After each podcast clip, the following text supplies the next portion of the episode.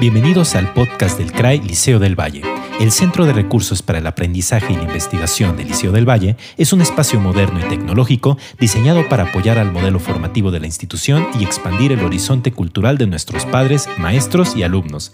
En este podcast podrás escuchar temas sobre música, lectura, creatividad, arte, recreación, reflexión y ciencia. Búscanos en todas las plataformas para escuchar podcasts y suscríbete para recibir una notificación y no perderte ningún tema. CRAE Liceo del Valle, educando con la familia para la vida.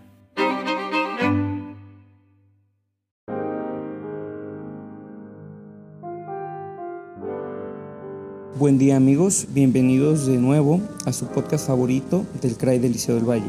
En esta ocasión hablaremos sobre la participación de México en la Segunda Guerra Mundial, puesto que en este mes se cumplen algunas eh, efemérides relacionadas. Bueno, la Segunda Guerra Mundial es por todos un conflicto muy conocido. De hecho, pues eh, es el conflicto bélico más conocido de todo el siglo XX y en términos generales eh, todos conocemos lo básico sobre eh, este, este conflicto, que es la confrontación de las potencias del eje encabezadas por Alemania, Italia y Japón contra los aliados encabezados por Estados Unidos, Francia, Inglaterra y posteriormente la Unión Soviética. Bueno, en términos generales es un conflicto entre las potencias mundiales, pero por su escala mundial, es decir, por abarcar prácticamente todos los continentes y mares existentes, se considera un conflicto esencialmente universal. Así que dada esa característica, va a llevar consigo a una serie de países aliados o subsidiarios a involucrarse en el conflicto. México no es la excepción. En el caso de México y Latinoamérica en general, desde el principio era notoria eh, la alineación de la mayoría de países de la región del hemisferio occidental con Estados Unidos como potencia aliada salvo algunos países como Argentina o Chile que tuvieron algunas, dudas. En Argentina había un, lobby alemán muy fuerte que favoreció la neutralidad disfrazada y un apoyo al régimen nazi, pero en general en Latinoamérica se mantuvo alineada con la, con la política exterior de Estados Unidos. México no va a ser la excepción y, los Estados Unidos van a poner especial énfasis en alinear a México, Brasil como potencias regionales con su política nacional e internacional. Por lo tanto, México en un, en un principio, en especial en, al inicio del conflicto en 1939, mantuvo una postura de aparente neutralidad, si bien con un apoyo más enfocado hacia los aliados. Esto va a cambiar decididamente a partir del año 1941, mucho antes de la entrada de, de Estados Unidos a la guerra, es decir, en diciembre de ese mismo año 1941, tras el famoso ataque japonés a las islas hawaianas, tenemos un, un periodo o un escenario eh, anterior en México, que es la incautación de buques alemanes e italianos por parte del gobierno mexicano. Esto como una serie de medidas encaminadas a castigar a los empresarios de esas nacionalidades y también a los intereses de esas naciones en México. Esto viene de parte de un gobierno, el gobierno de Manuel Ávila Camacho, que aparentemente se mantenía neutral, en la contienda mundial, sin embargo, aún mantenía un, interés de alinearse con la política anti-alemana o anti-eje. Entonces, en esa línea, el gobierno Manuel Ávila Camacho decreta la incautación de estos bienes después de una serie de eventos como las invasiones a países eh, balcánicos, por ejemplo, en Europa, por parte de Alemania, y es una serie de medidas y la más importante es la citada incautación de estos buques. ¿Por qué? Porque entre los que incauta está el potrero de Llano. El potrero del Llano, como fue rebautizado, es un buque que en su origen no era mexicano. Este buque petrolero es incautado junto a otros durante esta medida en abril de 1941. Tenemos que tener en cuenta que en 1941 la guerra eh, está en un escenario complejo. En términos generales, en 1941 se podría decir que la Alemania nazi está relativamente victoriosa o en una posición cómoda en la que domina todo el continente europeo, con excepción de las Islas Británicas. Es la, la fuerza terrestre más importante del mundo en ese momento y aún no invade la Unión Soviética, esto hay que tenerlo en cuenta para esas fechas. En abril de 1941 no está claro que vaya a haber un próximo conflicto de los nazis contra los comunistas en la Unión Soviética.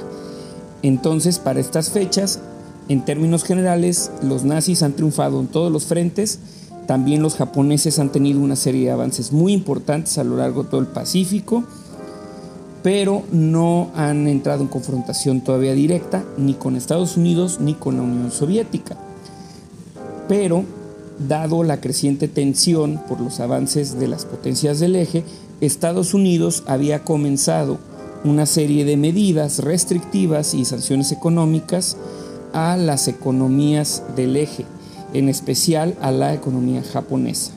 Por lo tanto, México, siguiendo parte de estas políticas, se va a guiar por actividades prohibitivas contra los bienes de ciudadanos del eje.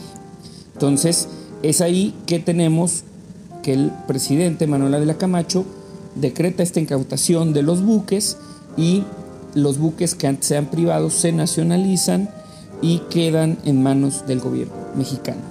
El buque Potrero del Llano va a quedar en especial custodia del gobierno por su eh, utilidad como buque petrolero y va a seguir en uso durante un periodo todavía de tiempo. Como antecedente o como dato importante, si bien al momento de ser incautado era un buque, un buque italiano o que navegaba bajo bandera italiana, en 1912, es el, que es el año de su construcción, en realidad no era un, buque italiano, sino se construyó en astilleros ingleses. Se construyó en astilleros ingleses y pasó por navieras y empresas europeas, belgas y de otras nacionalidades, hasta ser parte de, eh, de la propiedad y nacionalidad italiana, cuando es incautado prácticamente tres décadas después por el gobierno mexicano. Entonces, ¿por qué insistimos sobre este buque? Porque este buque va a ser torpedeado por un submarino alemán al año siguiente. Una vez que Estados Unidos declara su, su estado de guerra contra el imperio japonés tras los ataques a Hawái, Alemania al poco tiempo declara la guerra a Estados Unidos y tenemos que es el inicio propiamente de las hostilidades en el continente americano y de los países americanos hacia las potencias del eje. En este marco de la declaración de guerra a Estados Unidos y de Alemania a Estados Unidos, van a comenzar las hostilidades contra las potencias regionales aliadas con Estados Unidos. Por eso, en 1942, un submarino alemán bombardea directamente este, este petrolero, el potrero del llano. Por lo tanto, su hundimiento se, se convierte en una causal de guerra directamente entre México y Alemania, a lo cual el presidente Manuel Ávila Camacho, en consecuencia, declara el estado de guerra. Por lo tanto, tenemos eh, la paradoja de que un bote no mexicano en su origen, pero que es incautado por el gobierno mexicano, es la causal formal del estado de guerra entre México y las potencias del eje. La participación de México en la Segunda Guerra Mundial fue relativamente menor y más comparada con otras, con otras naciones sin embargo, eh, uno de los episodios más conocidos es la formación del Escuadrón 201, que es un escuadrón aéreo que participó en las maniobras contra el imperio japonés en el Pacífico. El Escuadrón 201 se, 201, perdón, se conforma en 1944 y va a tener un adiestramiento y entrenamiento en Estados Unidos, o sea, por parte de las tropas americanas, y va a entrar en acción propiamente dicha en la última etapa de la guerra, a partir de junio de 1945. Pero es muy recordado porque es precisamente el escuadrón que más actividad bélica va a tener durante la Segunda Guerra Mundial. Hubo algunos combatientes mexicanos en Europa, pero fue relativamente menor comparado con el Escuadrón 201, que actuó principalmente en la zona del Pacífico, en especial en la zona de Filipinas. Y como dato anecdótico para ir cerrando, tenemos que el gobierno mexicano inclusive empezó una serie de propaganda eh, cinematográfica, carteles y demás, encaminada a crear un sentimiento nacionalista en contra del imperio japonés y en especial contra el régimen nazi.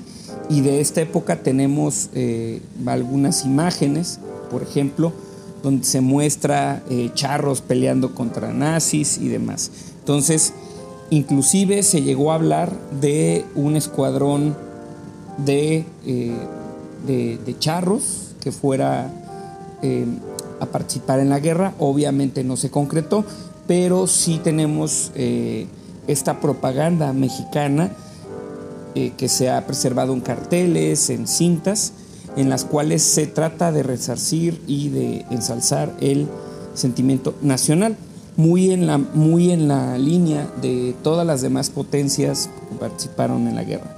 Bueno, hasta aquí el podcast del día de hoy y un gusto haber compartido con ustedes la información de México como un país combatiente en la Segunda Guerra Mundial. Hasta pronto.